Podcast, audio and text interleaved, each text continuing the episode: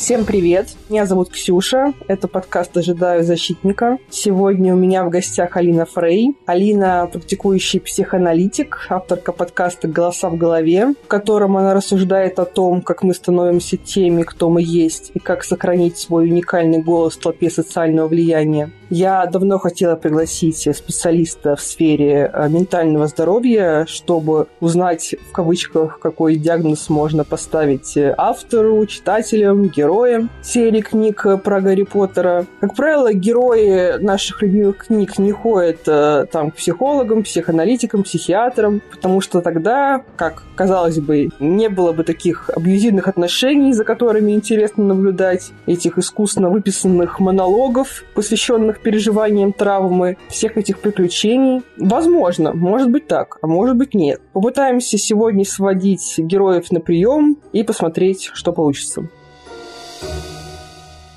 Итак, Алина, привет. Ксюша, привет. Спасибо большое, что меня пригласила. Мне очень приятно. Я ожидаю, что у нас сегодня будет очень интересный разговор. Да, как тебе вообще тема наша и то, что мы будем именно Гарри Поттера разбирать под углом твоей экспертизы? Вообще, надо сказать, что из всех возможных вселенных, по которым люди фанатеют, Гарри Поттер — это одна из моих самых любимых. Я вот как раз э, почти прошла Хогвартс Легаси, Правда, я не очень понимаю, почему все так фанатеют от этой игры. Да, очень классные локации, очень много эстетики, это все здорово, но знаешь, я там столкнулась с таким мощным этическим конфликтом. Я не знаю, играла ли ты в эту игру, но там вполне легально можно использовать непростительные заклятия. Я такое слышала, да и тебе за это ничего не будет. Это, конечно, ставит в какие-то такие абсолютно некомфортные условия человека. И в целом, мне кажется, что Гарри Поттер — это книга про, с одной стороны, дуальность мира, про добро и зло, а с другой стороны, то, как мы с этим справляемся. То есть во многом Гарри Поттер — это тоже вопрос этики, как мы сосуществуем с этими двумя полярными идеальными понятиями. Поэтому я думаю, что это клево разобраться в этом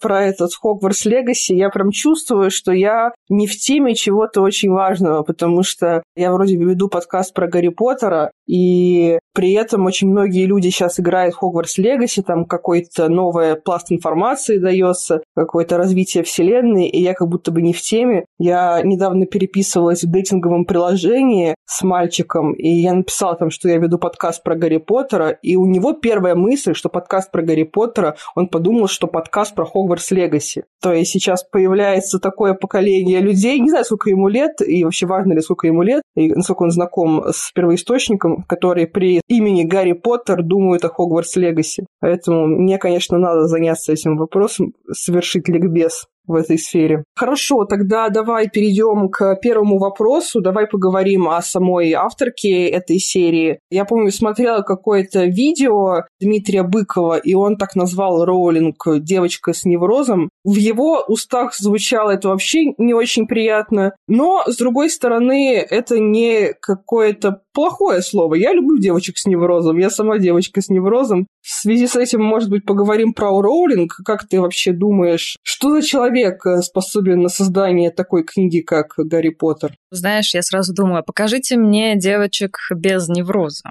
Это же самое интересное.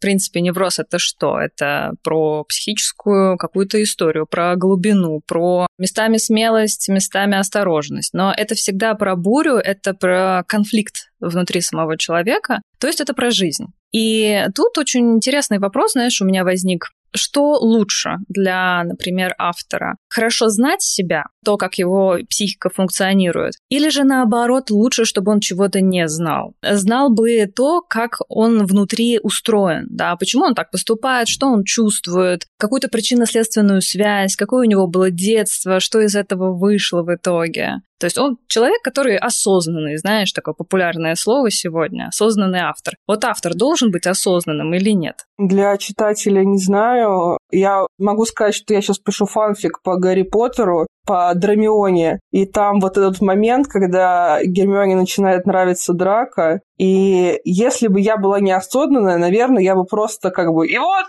он ей понравился, потому что он изменился, потому что да, он был плохий, что теперь он хорош. А теперь я такая, ну нет, какой месседж я пошлю девочкам, что, значит, он раньше был такой гаденыш, а теперь он изменился, теперь ради нее он стал лучше. Это же так не работает. Я начала думать в этом направлении, как это более логично и умно описать. Но мне кажется, сейчас просто какое-то новое поколение авторов появляется и читателей, которые вот действительно осознанные, пытаются действительно отвечать на вопросы, пытаются действительно понять, э, что мотивирует каждый поступок. Может быть, раньше это объяснялось просто искра, буря, безумие, что-то овладело этим персонажем, и он вот так вот поступил. То есть получается, что с одной стороны осознанность это то, что необходимо, автору. И тут, э, если мы видим такую большую успешность у Роулинг, наверное, в какой-то степени она должна быть осознанной. Она должна понимать, как вообще работают отношения между людьми, хотя бы предполагать различные варианты этого, да. Но с другой стороны,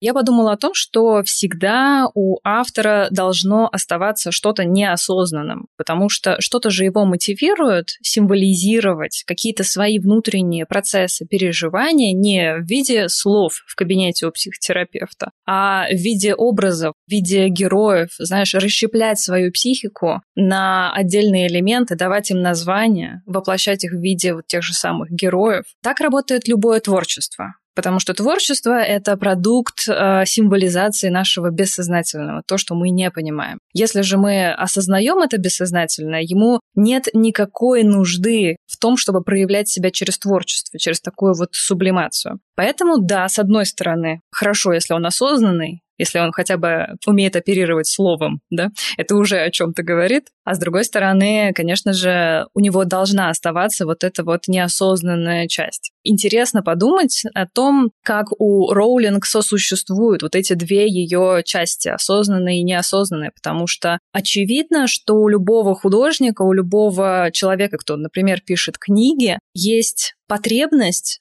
том, чтобы выразиться каким-то социально приемлемым способом. Ведь творчество, в принципе, оно социально приемлемо. То есть она же не пошла кого-то там убивать, грабить э, и так далее от какой-то невыносимой своей, может быть, боли. А это все выражается в виде символов, с которыми мы сталкиваемся в книге. И, в принципе, наверное, если порассуждать, что если бы в какой-то момент у Роулинг отобрали бы возможность писать, или же она бы не нашла какой-то другой канал для реализации своих вот этих вот бессознательных э, фантазий, то, вероятно, мы бы столкнулись с какой-то очень тяжелой депрессией, либо с какими-то антисоциальными наклонностями, ну, либо, да, она бы пошла сразу бы в кабинет. То есть мы должны быть благодарны ее психике за то, что она нашла такой изобретательный способ самовыражения и самоизлечения, потому что любое творчество, оно ведь лечит не только того, кто потребляет это творчество, да, в процессе вот того, как мы испытываем катарсис, когда мы смотрим на картину или прочитываем книгу, но оно лечит и самого автора, потому что у этой истории есть начало, где ничего не понятно, все плохо или мы ожидаем этого плохого, и есть конец, где какие-то задачи закрываются.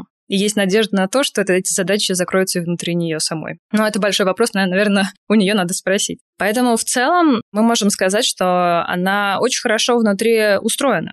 Может быть, да, у нее есть множество каких-то невротических конфликтов, но в целом ее психика довольно изобретательна. И наблюдать за этим очень здорово, это вызывает огромное уважение, что все так вот получилось. Единственный, наверное, вопрос, который я бы ей задала, если бы у нас так случилась бы какая-то такая встреча, зачем ты убила родителей Гарри Поттера? Почему? Это, наверное, первый вопрос, который у меня в принципе возник, когда я читала книги, потому что потом я подумала, что творчество, оно же всегда похоже и на наши сны. Сны тоже содержат в себе продукт нашего бессознательного наших каких-то конфликтов и разрешения их во сне. И на самом деле сны о том, что родители умирают, или сновидец их убивает во сне, это очень стандартная история. Такие сны снятся очень многим детям. И это вопрос сепарации. Но в книге этот вопрос сепарации, отделения от родителей очень травмирующий, очень болезненный. И мне бы вот хотелось, наверное, спросить ее об этом. Почему именно такой образ? Почему это так внезапно, так насильственно, так э, обрекающе на травму этого маленького ребенка? Вот это было бы, наверное, интересно. А так, если говорить про личность еще Роулинг, наверное, она человек, который постоянно борется с чем-то внутри себя потому что борьба — это одна из центральных тем книги. Вместе с тем она очень целеустремленна,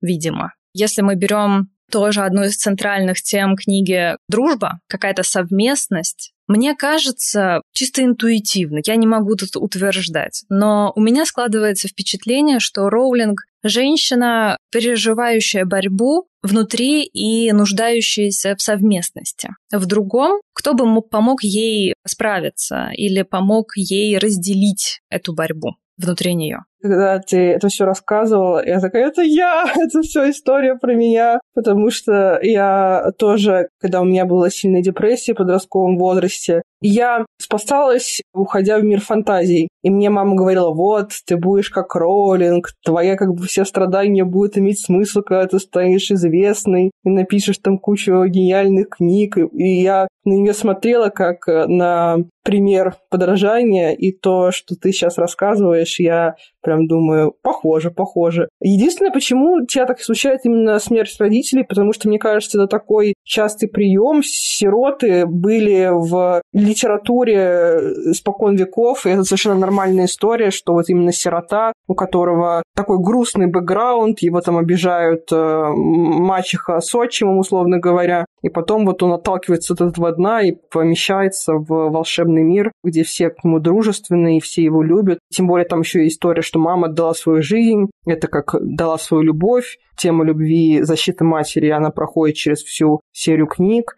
Это как бы перекликается с историей Роулинг, у которой тоже умерла мать, и то есть она отдает дань ей уважение. Почему тебя смутила именно смерть родителей? Я согласна с тем, что это довольно такой известный прием, и это, наверное, одна из самых болезненных тем, которые вообще можно затрагивать и отражать в искусстве. Еще и потому, что это такое переживание ребенка, которое очень трудно ему как-то символизировать, то есть выразить в слове, особенно тогда, когда ребенок еще сам не говорит. Поэтому отражение этого события в искусстве мне очень понятно. Да, если мы не можем что-то выразить через слово, мы попробуем сделать это через образы, через искусство. Но да, статистика как бы говорит, что это классный прием, очень читабельный, но мне было бы интересно тут больше спросить конкретно нее, почему она это сделала. Можно было бы порассуждать о том, почему она, наоборот, не воскресила эту мать она сделала из нее икону, неосязаемую такую, идеализированную, именно потому, что ее никогда не было рядом с Гарри. Не в этом ли смысл ее собственных переживаний собственной матерью? Не в том ли дело, что она и не может прописать конкретные чувственные моменты в отношениях между родителем и ребенком, и ей нужно с самого начала избавиться от нее, потому что это слишком непонятно слишком невыносимо. Может быть так. Поэтому мне бы хотелось такой вопрос ей задать. Интересно. А что мы скажем про, допустим, фанатов этой серии? Есть такой термин, как эскапизм, про людей, которые уходят от проблем насущных, э, прячутся в серии книг, особенно подходит э, там «Властелин колец», «Звездные войны», «Игра престолов». Это вообще хороший прием вот таким образом справляться с насущными проблемами, уходить с головой в книги и в фильмы? Наверное, здесь не все так однозначно. Потому что, с одной стороны, если человек сбегает в мир фантазии, то, наверное, ему сейчас там субъективно лучше. Это ему помогает, от чего-то это его спасает. Это его место безопасности. С этой точки зрения, любая наша активность по самопомощи — это окей, это классно. Это лучше, чем безнадежно в таком ужасном состоянии дна находиться и ничего не смочь с этим сделать. С этой точки зрения это окей. Но, как и все остальное, что происходит в нашей жизни, у этого есть как хорошие моменты, так и не очень. Все дело в количестве этого эскапизма в жизни человека. По идее, мы как определяем, есть проблема у человека или нет. Самое главное это то, определяет ли он сам это как проблему. В принципе, даже если нам со стороны кажется, что человек проживает всю свою жизнь в книге, в реальности ничего не происходит у него, кто мы такие, чтобы насаждать ему какую-то свою норму? Ну, если при этом он может там себя как-то обеспечить, Да, он закрыт дома, но это довольно спорный, опять-таки, этический вопрос, можем ли мы как-то наделять его ярлыком ненормальности. Поэтому любой душевный опыт э, в первую очередь достоин уважения. Но так абстрактно, если говорить, мы имеем здесь дело больше с фантазией и реальностью. То есть по-хорошему мы понимаем, что в норме взрослая психика должна чувствовать разницу между фантазией и реальностью. Это касается не только эскапизма, на самом деле, не только ухода в книги, фильмы и так далее, в игры, но и в целом. То есть, э, например, мы можем фантазировать о чем угодно, но делать все, что угодно мы не можем. То есть есть вот эта вот э, какая-то этическая фильтрация наших фантазий. И хорошо, если человек понимает разницу между одним и другим. И хорошо, если эскапизм — это вполне локальная история, которая возможна здесь и сейчас, Почему нет? Здорово, мы все проживаем огромную параллельную жизнь в своих фантазиях. Это тоже дает нам очень много эмоций, и это же еще и рождает идеи. И творчество здесь тоже невозможно без этой фантазии.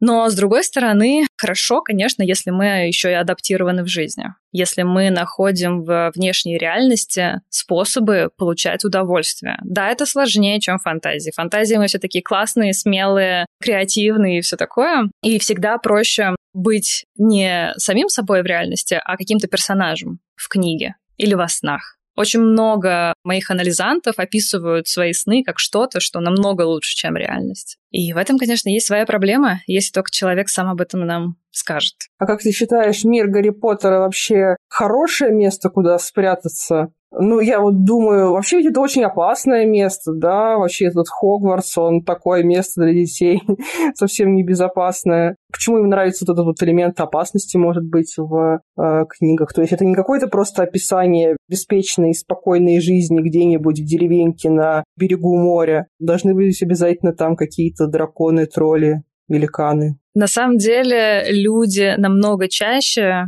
захватываются историями, где нет вот этих э, ванильных радуг и единорогов, а где как раз-таки есть убийство, какое-то насилие, борьба. Потому что, опять-таки, в реальности мы же не можем делать все подряд но наша фантазия очень часто содержит в себе следы каких-то таких желаний, которые социально неприемлемы. И искусство, оно помогает нам снять напряжение в связи с тем, что мы не можем выразить какие-то чувства, агрессивные, например. И часто, когда люди смотрят за поем там ужастики, триллеры, боевики, это дает им момент расслабления благодаря тому, что они через идентификацию с героями сами проживают как будто бы собственную агрессию. И здесь поэтому мир Гарри Поттера очень удачное место, где с одной стороны можно прожить какую-то идеализацию, да, вот вдруг оказывается, что есть место, где есть справедливость. В мире справедливости нет. Где все довольно понятно и дуально, да, есть добро, есть зло. И где как раз-таки можно реализовать свои самые страшные фантазии.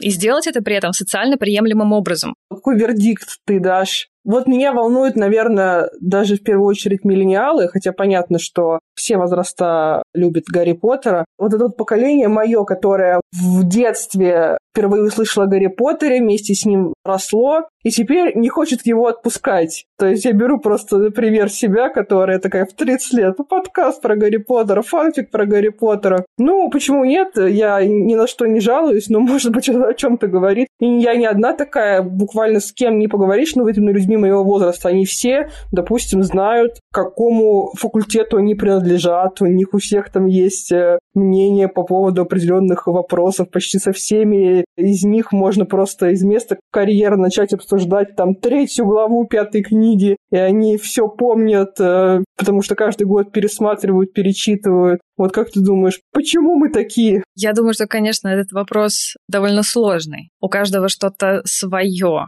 А книга достаточно многогранная, она предлагает бесконечное количество идентификаций с героями. И вообще мне не очень хочется, конечно, вешать ярлыки на то, какими стали миллениалы. Я могу только предположить, что вселенная Гарри Поттера позволяет сохранять какие-то связи с тем собой, каким, например, я был когда-то тогда в детстве. То есть это какая-то детская часть, которая продолжает жить, и с ней можно поддерживать эту связь через символизацию книг Гарри Поттера. И я бы не стала здесь еще исключать фактор комьюнити. То есть э, это же очень мощный язык и очень мощная связь с людьми, которые думают так же тяжело в обществе контроля, в обществе потребления часто заговорить с человеком о чем-то близком, душевном. А здесь все уже дано тебе. Вот уже принесли тебе на блюдечке, и тебе есть о чем говорить с человеком. И есть в чем соглашаться, есть в чем спорить. При этом мы все очень хорошо понимаем, что мы уже в одной лодке. Да, мы можем в чем-то не соглашаться друг с другом, но мы чувствуем эту совместность. Нас объединяет вселенная Гарри Поттера. Поэтому здесь, наверное, про свою какую-то детскую часть, про связь с ней и про социальность, про комьюнити. Я думаю так. Я бы не стала искать в этом каких-то очень серьезных проблем на самом деле, потому что, опять-таки, если человеку окей, если не чешется, то и не чеши. Это значит, что ему зачем-то это нужно, тебе зачем-то это нужно. И если тебе с этим классно, если это позволяет тебе отвечать на какие-то твои внутренние вопросы, вопросы. Ну, ты знаешь, как кто-то может обращаться каждое воскресенье к Библии, вычитывая отдельные абзацы, ему становится легче. Точно так же, почему мы не можем обратиться к Гарри Поттеру? Там все те же самые проблемы поднимаются, только как-то более маркетингово получше написано. Я, кстати, знаю подкаст, где там такой подход. Они анализируют каждую главу из Гарри Поттера как часть из, ну, не Библии, там вот э, иудейский такой подход, ну, э, Ветхого Завета условно. И там они применяют такие техники, которые применяют на чтениях Торы. Он называется так «Гарри Поттер», «Харри Поттер» and «Sacred Text», «Гарри Поттер» и «Священный текст». Ну, они, конечно, это не, не, не на полном серьезе, я так, наверное, написала, что кажется, что совсем какой-то кошмар, но они как-то с приколом это делают, просто почему бы и нет, как Библия, там, не знаю, как Тора нашего поколения получается такая. Мне кажется, этот образ возник сейчас не случайно. Видишь, э, у этого есть вполне реальные подтверждения.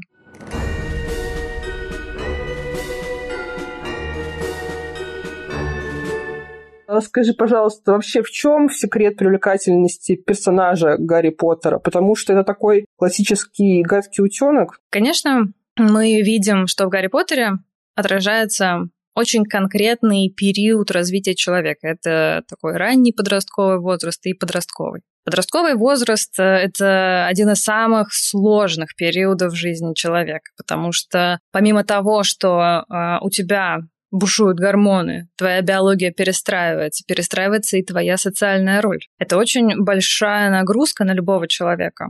Это очень большая, в том числе и этическая нагрузка, потому что каждый ребенок в тот или иной момент своей жизни сталкивается с выбором самостоятельным. И ему нужно выбрать легко, но плохо, или, например, сложно, но хорошо поступить. И это еще такая сложная история, когда с одной стороны, общество говорит тебе, ты уже взрослый. Мы, в принципе, в Гарри Поттере видим это. То, какую ответственность накладывают э, те же самые преподаватели или окружение на Гарри Поттера. Но, с другой стороны, тебя не пускают до конца в этот взрослый мир. От тебя очень многое утаивается. Ты все еще являешься этим маленьким, кому не позволено быть среди взрослых. И поэтому это очень сложная тема, связанная с проживанием одиночества и с поиском себе подобных, с неоднократными попытками найти нужное комьюнити, на которых, с одной стороны, ты в любом случае будешь отрабатывать какие-то свои имеющиеся уже поломанные паттерны поведения,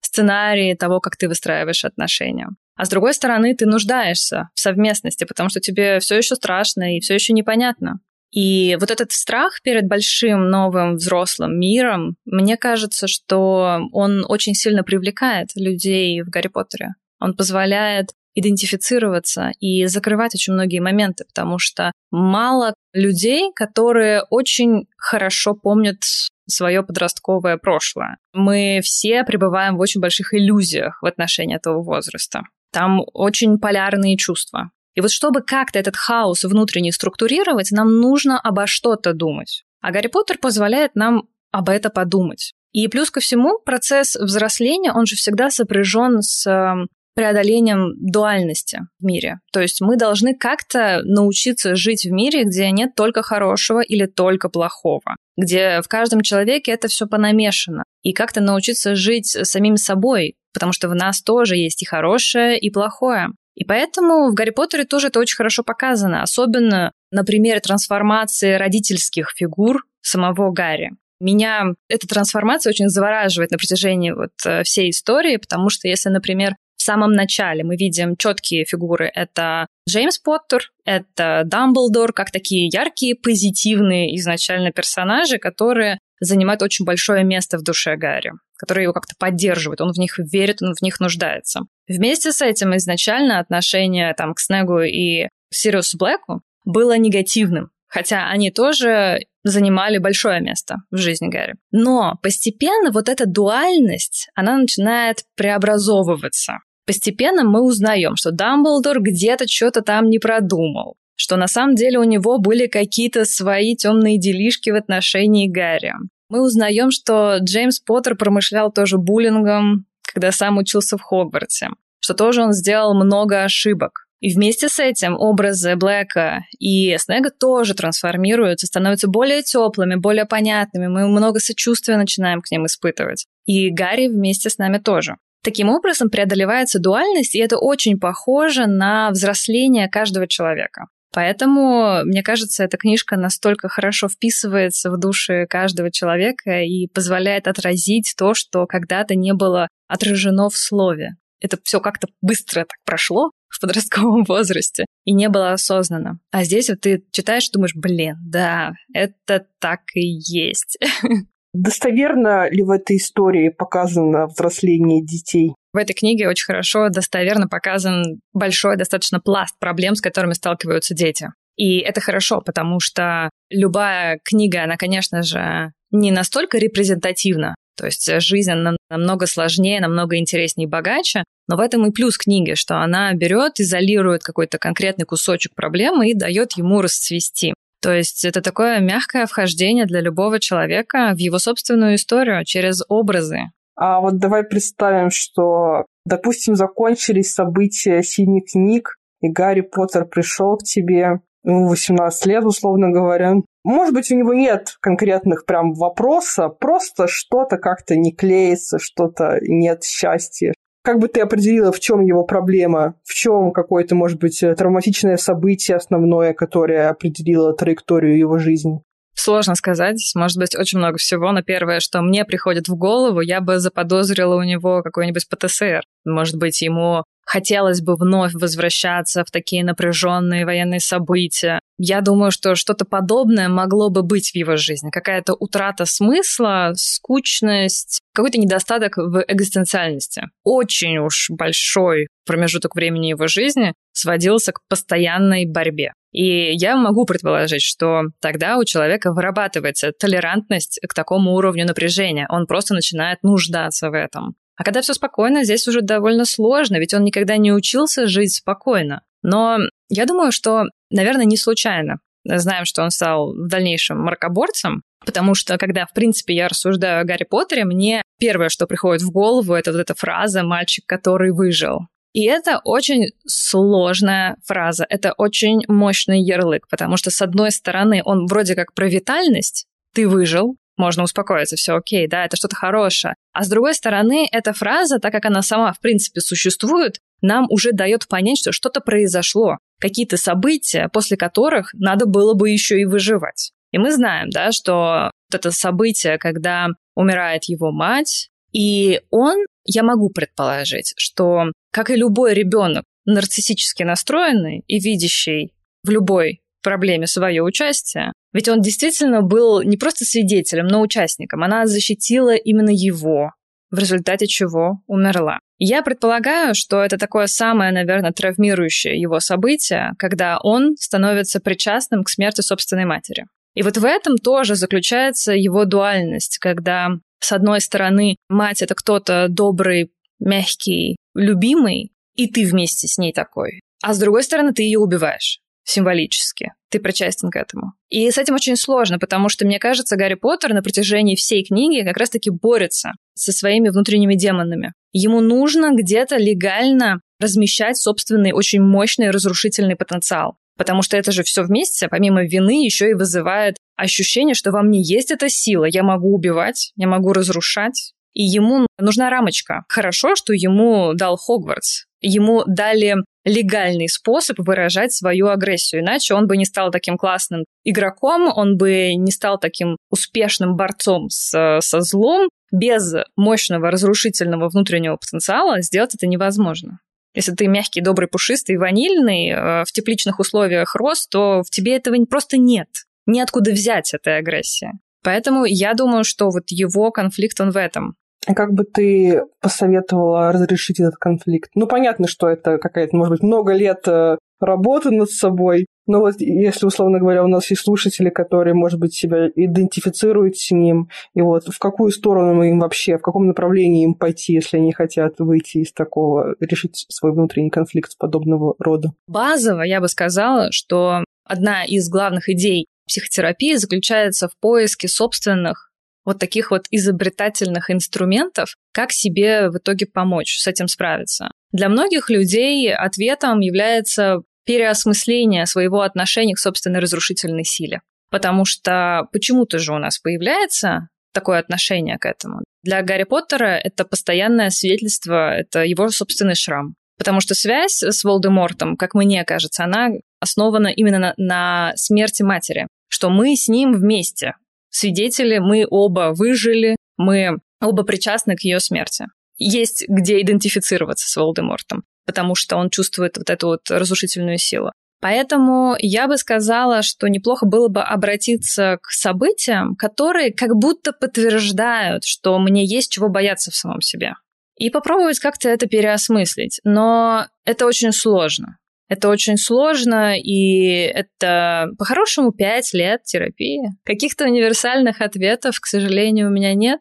Давай поговорим о том, что ты уже упомянула, что вот эта история о дружбе, это одна из главных тем. Ты вообще вот как считаешь, это действительно прям вот эталон дружбы, что это прям классная дружба? Потому что я задумывалась о ней и думаю, вообще, насколько это норм, если там 11-летняя девочка, э, ее лучшие друзья, это два 11-летних мальчика, у них же какие-то, они в подростковом возрасте проходят какие-то конфликты, какие-то кризисы гендерной там, идентичности в том числе. Как там мальчику может помочь девочка, и тот факт, что их дружба во многом э, основана на том, что они постоянно кого-то спасают, это крепкая, настоящая такая дружба, которая должна быть у людей. Ну, должна быть или нет, это, наверное, вопрос не ко мне, потому что у всех дружба отличается. Но я думаю, что они вообще выбрали друг друга абсолютно не случайно. Ну, как я уже сказала, подростки нуждаются в сообществе своих. В том числе для того, чтобы отыгрывать и те же самые гендерные паттерны, чтобы видеть это различие между мальчиками и девочками, как-то вот находить себя. И это отличный способ выстраивать отношения с противоположным полом не только на основе сексуального увлечения, потому что это нормальная часть жизни. Мы не можем жить там с партнером или партнеркой и окружить себя кем-то противоположного пола только, чем по сравнению с партнером. То есть это невозможно. Жизнь, она, в принципе, огромное количество гендеров, как-то нужно с этим сосуществовать, не только на основе сексуального увлечения. Тем более, что у них была очень большая, мощная миссия, которая во многом отвлекала и позволяла сублимировать, мне кажется, нарастающее сексуальное напряжение, вопросики, которые могли бы возникнуть, если бы все было в порядке в этой истории. Да классная дружба, на самом деле, здорово, здорово, они вместе росли. И когда я смотрю на этот мир, куда нас приглашают, мне он нравится. Мне нравится, потому что то хорошее, что у них было, позволило им пройти очень многие невротические моменты в собственной личности. Вот мне кажется, они собрались абсолютно не случайно. Например, Гермиона, да, для меня Гермион девочка, которая изначально не включена в сообщество волшебников. Ей нужно быть той самой отличницей, успевающей, чтобы доказать свое полноправное место в этом мире волшебников, что она классная волшебница. У нее такой синдром отличницы. Она хочет быть принятой, признанной в качестве полноценной. И поэтому, естественно, что ей для этого нужно? Ей нужно найти двух махровых волшебников, один из которых вообще легендарный. Она не ставит себе простых задач. Она не занимается буллингом над другими детьми, у которых родители не волшебники. То есть э, в этом смысле я понимаю ее, почему она выбрала. Я понимаю Ирона, Мальчик из очень большой семьи, мальчик, который все время отстает от своих братьев, у которого есть уже взрослый отец и взрослые мужчины в семье, его братья. И поэтому это мальчик на вторых ролях, которого очень часто не видно за кем-то другим. Вполне логично, что он выберет себе в друзья самую умную девочку в школе и самого легендарного мальчика в школе. Все логично. И вполне логично, что вместе с ними оказывается Гарри Поттер, который как раз вот, э, как я уже сказала, постоянно борется со своими демонами, со своей теневой стороной личности, нуждается в рамочке, в законе, для того, чтобы понимать, как мне обращаться со своей агрессией. И тут он выбирает двух э, детей, которые как раз ориентированы на то, чтобы легально вписаться в общество. Все круто. Они ему предлагают огромное количество инструментов, как это сделать, потому что Рон на этом собаку съел, у него такая прекрасная добрая семья, но при этом он везде на вторых ролях. И Гермиона, она-то точно знает как, потому что она у нас отличница, она знает закон. Поэтому, мне кажется, здорово, здорово, все показано классно.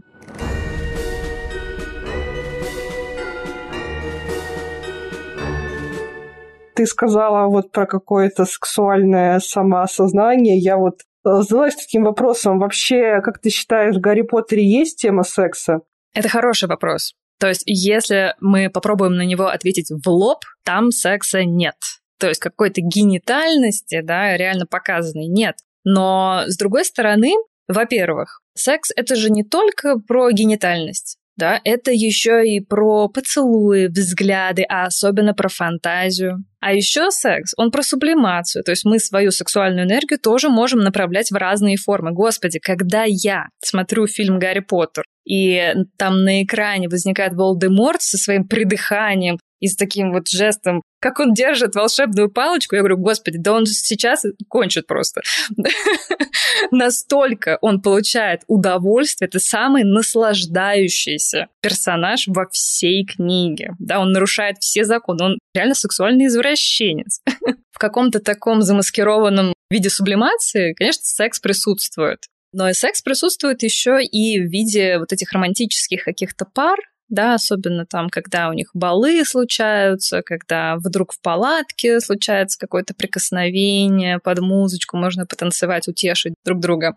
Но это и очень понятно, потому что подростковая сексуальность, она часто неуклюжая, неловкая, и она часто в виде фантазии только присутствует. Поэтому я думаю, что все вот эти фанфики, они возникли тогда, когда мы посмотрели, послушали, у нас возникло ощущение, что здесь что-то есть что-то недосказанное, да, но оно есть. Это энергия, которую тоже, опять-таки, идя по стопам Роулинг, хочется символизировать в виде книги. И вот мы пишем очень конкретный ответ на вопрос, куда девается эта сексуальная энергия, которая не реализуется в самом Гарри Поттере, ну, в виде фанфиков. Почему нет? Да, в виде каких-нибудь ролевых игр у партнеров. Вполне тоже можно представить. То есть это не асексуальная книга, точно. А вот если мы говорим про любовь, условно, ну, любовь это тоже важнейшая тема всей книги. Вот меня, допустим, интересует такой персонаж, как Снег. Как ты к нему вообще относишься? Ну, надеюсь, понятно, почему я к любви его притянула, потому что он всю жизнь любил одну женщину, и вообще вся вот эта вот его секретная миссия была посвящена тому, чтобы спасти ее сына. И в конце Гарри называет своего сына его именем, забыв про все эти годы буллинга, который он претерпел в его руках. Ты за Снега или ты против Снега? На какой ты стороне находишься? Конечно, за. Мне очень нравится этот персонаж. Но вместе с этим, знаешь, он вызывает у меня амбивалентные чувства. С одной стороны, он такой, кажется, ранимый, очень чувствительный, как будто бы с ним мне было бы тяжело подружиться. Потому что, по идее, вот как мы видим выстраивается повествование, с самого начала мы его не любим. Он такой негативный персонаж, булит э, Гарри Поттера, то есть мы уже накопили агрессивный потенциал по отношению к нему. А потом мы узнаем, что он жертва буллинга. И мы видим в себе тех, кто его булил. То есть мы же сами его только что там ненавидели. И это вызывает чувство вины у нормального человека. У меня вызывает чувство вины это. А потом он еще и умирает, жертвуя собой. Господи, ты думаешь, да что же это такое? Зачем ты цепляешься и атакуешь мое чувство вины? То есть поэтому, с одной стороны, он, конечно, тот, кто вызывает сочувствие, а с другой стороны, с ним тяжело быть в контакте. Потому что я думаю, он и выстраивает отношения на основе либо сверху, либо снизу. То есть как будто бы либо он для нас это тот, кто претерпевал унижение, либо тот, кто, достигнув власти, сам выстраивает вот это вот унижение. Исходя из этого, конечно, нужно либо иметь какие-то мазохистические, либо садистические наклонности для того, чтобы как-то с ним находить общий контакт. На равных, я думаю, с ним быть довольно сложно. И вот это вот его удержание на протяжении стольких лет какой-то своей там любви, нам тоже об этом говорит, что человек нуждался в том, чтобы постоянно переживать утрат. Человек, постоянно удерживающий утрату в своей жизни, ему сложно быть вообще не в утрате, то есть быть с кем-то, иметь что-то другое.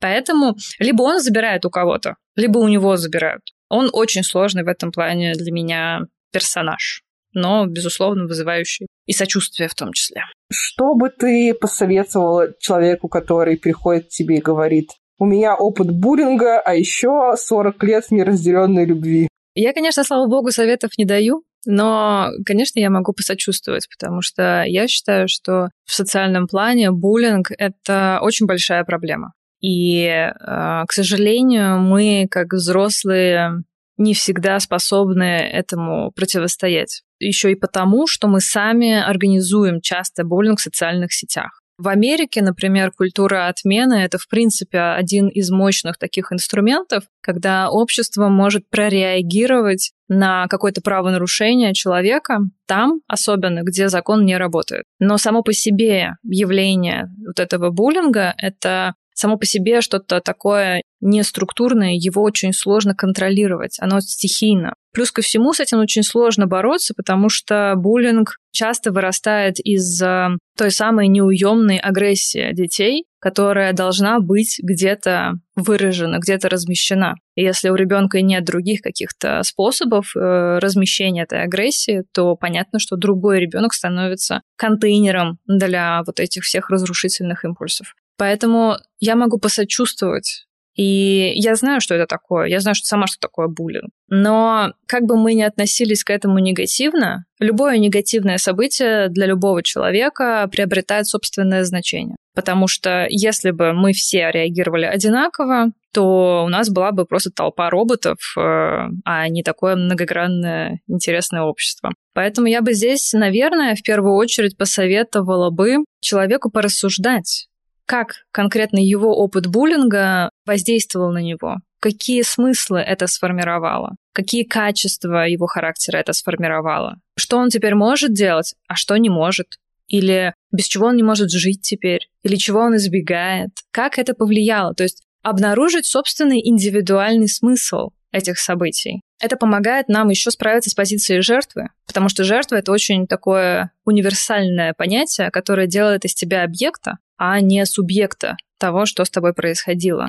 Жертва — это жертвенный баран, что-то, что не мыслит, что-то, что не обладает личностью, что-то, что используется. А когда мы придаем истории личный контекст, э, здесь появляется субъект, и здесь появляется самоуважение такие зачатки самоуважения. А это тоже очень важный момент в любой терапии людей, которые через это проходили. Какой персонаж тебе вообще больше всего импонирует? С каким персонажем ты бы больше всего хотела взаимодействовать? Как ты называешь своих людей, которые к тебе приходят на прием? Клиенты? Наверное, анализанты. Кто тебе было бы больше всего интересен как анализант? С одной стороны, я, наверное, определяю себя как такого человека-исследователя. То есть мне всегда очень интересно погружаться в истории, их структурировать, заполнять э, недостающие части. Такое, знаешь, детское любопытство плюс взрослый анализ. Что-то такое. То есть, с одной стороны, наверное, был бы интересен кто-то, кто представляет из себя сложную задачку. И здесь интересный вопрос. Знаешь, я когда спросила как-то об этом у своего мужа, он сказал, ну это однозначно Дамблдор. Типа, вот у него в голове покопаться было бы вообще интересно. Но я не мой муж, и я бы, наверное, пригласила бы Волдеморта. Все-таки пограничники, ну, люди с пограничным расстройством личности или с пограничной структурой, антисоциалы, вот они представляют огромный интерес, потому что с ними интересно где-то обнаружить точку соприкосновения, где же все-таки там, есть ли там вообще какая-то зачаточная мораль, что им руководит. Какая в этом есть история? Ну, для меня вот, э, наверное, он такой самый интересный. Ну и плюс ко всему, в отличие от всех остальных, он взрослый. Он взрослый, у него уже сформирована своя, да, извращенная, но сексуальность. об этом можно долго говорить. С подростками все-таки сложнее. Там много подводных камней, которые лучше пока не переворачивать. То есть такое. А с другой стороны, все-таки моя работа про помощь, про отклик на то, когда человек испытывает потребность да, в помощи. И тогда хотелось бы, наверное, встретиться с тем, кто нуждается в этой помощи. А здесь не знаю. Большой вопрос, кто нуждается в помощи. Наверное, всегда интересно опереться на то, что первое приходит в голову. Какой персонаж. Я сейчас могу ошибаться, могу, наверное, ты мне подскажешь, как зовут отца вот этой вот девочки, которая видела Фестралов. Ксенофилиус Лавгуд. Да-да, Лавгуд, вот. Мне почему-то он приходит в голову. Мне кажется, что вот так по первой хотелось бы, наверное, помочь ему справиться. Мне кажется, он такой нуждающийся. А почему именно ему? Как-то не, немного, по-моему, про него вообще сказано. Ну, в смысле, там помню, когда его, у него дочь отобрали, вот ты имеешь в виду этот момент. Ну, там какая-то история с женой, э, история с дочерью. Он отец-одиночка. Ему видно, что местами непросто. Он такой очень весь, как мне показалось, довольно чувствительный мужчина, который должен э, вмещать в себя две все-таки роли, да, и за маму, и за папу. Плюс э, все эти внутренние, внутрисемейные конфликты, сложные моменты, они протекают на фоне всеобщего какого-то военного ужаса, на фоне всей этой борьбы. Мне кажется, ему тяжело. Хотелось бы, наверное, с ним об этом поговорить. У всех остальных есть роли. Они распределены. А он какой-то неприкаянный. Я всегда обращаю внимание на тех, кого не видно сначала. Потому что те, кто видимый, у них уже есть свои места, они уже какой-то триумф своей видимости, признанности они испытывают а он, мне кажется, недостаточно видимый. Как-то вот почему-то о нем задумалась я. А я подумала э, в первую очередь о Невиле. Ну, к седьмой книге, мне кажется, он нашел свое место. Он там чуть ли не главный стал в отряде Дамблдора. Он уже как бы стал такой крутой. Еще я подумала о Джоу Чанг, которая постоянно плачет. Девочке нужно с кем-то поговорить. К ней какое-то изначально было не очень такое отношение, потому что она такая не крутая, все время плачущая девчонка. А потом появляется Джинни, которая вообще никогда не плачет. И вот Джинни крутая, Джоу не очень. Но чем старше я становлюсь, тем больше я понимаю Джоу и важность того, что иногда нужно просто, если у тебя есть эмоции, просто поплакать. У нее серьезные проблемы, у нее там парень умер, и она встречается с его противником э, на следующий же год. У нее там действительно дилемма. И еще Плакса Миртл, она, правда, умерла уже, наверное, этого человека уже нельзя спасти, когда ты призрак, наверное, ты уже закольцовываешься на одной эмоции. Но она тоже какое-то олицетворение, мне кажется, депрессии. Вот такой вот, причем бесконечный, беспробудный, без спасения, вечные слезы и проживание одного и того же момента. Я думаю почему-то, что Плакса Миртл, она неплохо скомпенсирована. Точно так же, как и Снег. Потому что несмотря на всю какую-то внутреннюю боль, Снег, он все-таки достаточно интеллектуальный, социально одобряемый в своей профессии.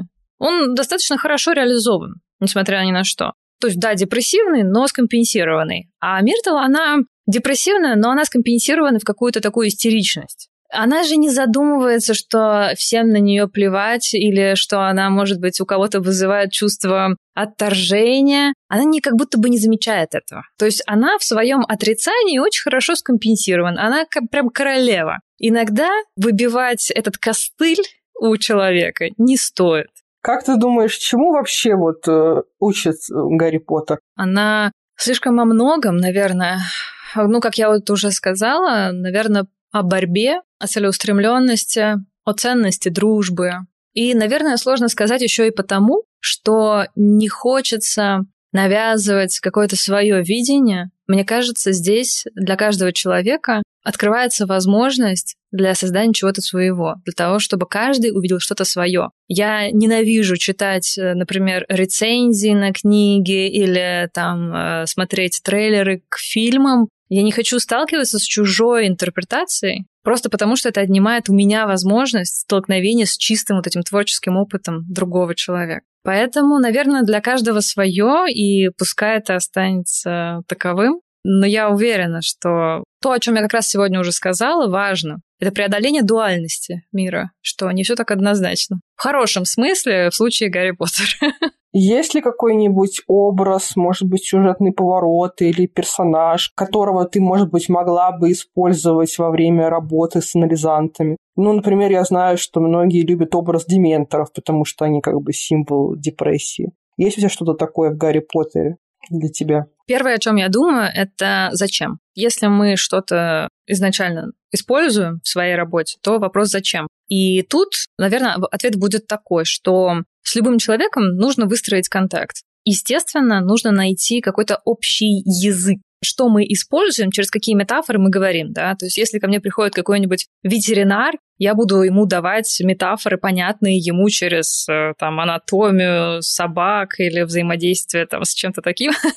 а если ко мне приходит человек, который знаком с этой вселенной, Гарри Поттера, да, и если он там отражается, видит что-то свое, конечно, я могу использовать это. Но я всегда буду использовать то, что уже мне сказал человек. Может быть, он уже проговорился и с кем-то себя идентифицировал. Или с кем-то из персонажей идентифицировал меня. Это вообще будет очень интересно. Наверное, я бы не стала навязывать что-то такое, но если бы я уловила необходимость в этом и общность языка, то, конечно, я бы, наверное, использовала это. А так стандартно, мне кажется, что в книге Гарри Поттера огромное количество таких стандартных комплексов, типа комплекс отличницы, комплекс второго ребенка или младшего ребенка, да, те же самые дементоры. По сути, дементоры что? Это отсутствие желания к жизни, отсутствие этой витальности, да? Мне кажется, да, вполне очень понятная, классная метафора. Если она человеку понятна. С каким персонажем ты бы себя идентифицировала в этой истории?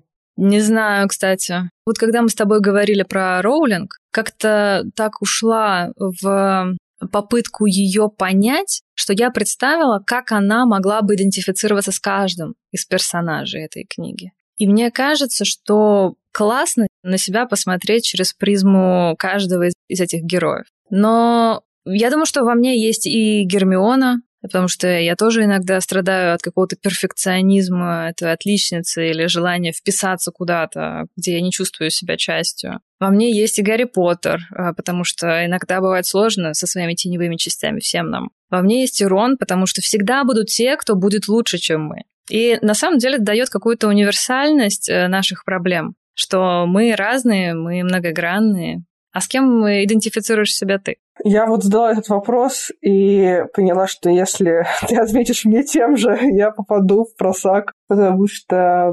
Вот, ну, я про Джоу сказала, и я такая, плачущие девочки forever. Хотя смешно, мне как раз плакать сложно. Я могу в какой-то прям истерике биться, наверное, как Миртл больше. Но вот так вот, как вот рассказывают, как освобождающий, просто как поток, как слезы, как этот дождь, просто поплакала и стало легче, почему-то у меня так не получается. Сейчас я просто пытаюсь найти себя в качестве преподавателя. Мне, мне очень нравится Люпин. На самом деле он самый, мне кажется, симпатичный, потому что, ну вот мы обсуждали еще в прошлом выпуске с девочкой, с Настей, которая вот специалистка по образованию, мы с ней как раз говорили про то, что там как бы такие фигуры учителей в Хогвартсе все очень далекие от э, учеников, они все очень старые, все по какой-то причине э, не находятся в романтических ни с кем отношениях, и они как будто бы не живые, там даже призрак преподает. А Люпин, он самый молодой, наверное, ну, не считая Снега, ну, Снега вообще, ну, хотя слизеринцам он нравится.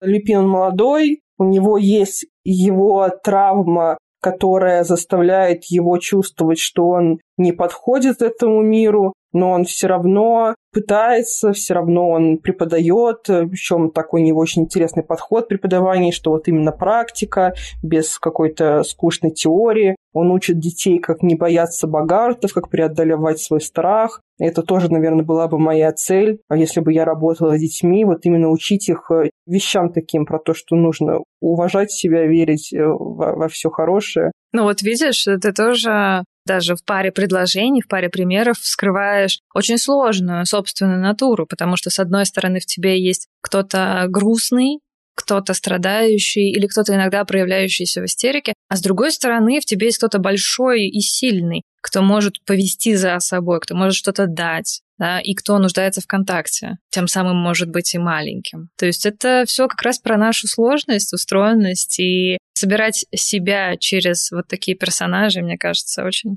неплохое упражнение домашнее. Да, да, действительно. Подумайте вы, дорогие слушатели, кто вы из Гарри Поттера. Последний вопрос. Я обычно в конце даю советы писателям. Вернусь, может быть, к той теме, с которой я начала. Как ты вообще считаешь, можно ли написать интересный текст, где герои не состоят в абьюзивных отношениях, э, находятся в контакте со своими эмоциями, ни на кого ничего не проецируют? Вообще получится интересно из этого текста? Но он получится не очень жизненный невозможно такого представить в реальной жизни, что мы победили всех своих демонов, и мы такие все просветленные, идеальные, ходим и живем эту жизнь. Упаси бог, если он есть, от этих вещей, потому что если нас все устраивает, если мы такие классные, а еще же в твоем описании я узнаю, что мы еще и близнецы, у нас все одинаковое, мы не спотыкаемся друг от друга, что один хочет гулять, другой хочет дома посидеть. Это такой дзен, где нет нехватки, это смерть. Поэтому это, наверное, было бы самое страшное произведение, которое бы, наверное, никто не читал, где все здорово. Я бы не хотела с этим сталкиваться. Меня это пугает до чертиков, как правило. Знаешь, есть такой отдельный жанр, наверное, не знаю, как он называется, в ужастиках, где, ну, вроде ничего страшного не происходит, все такие прилизанные, улыбающиеся,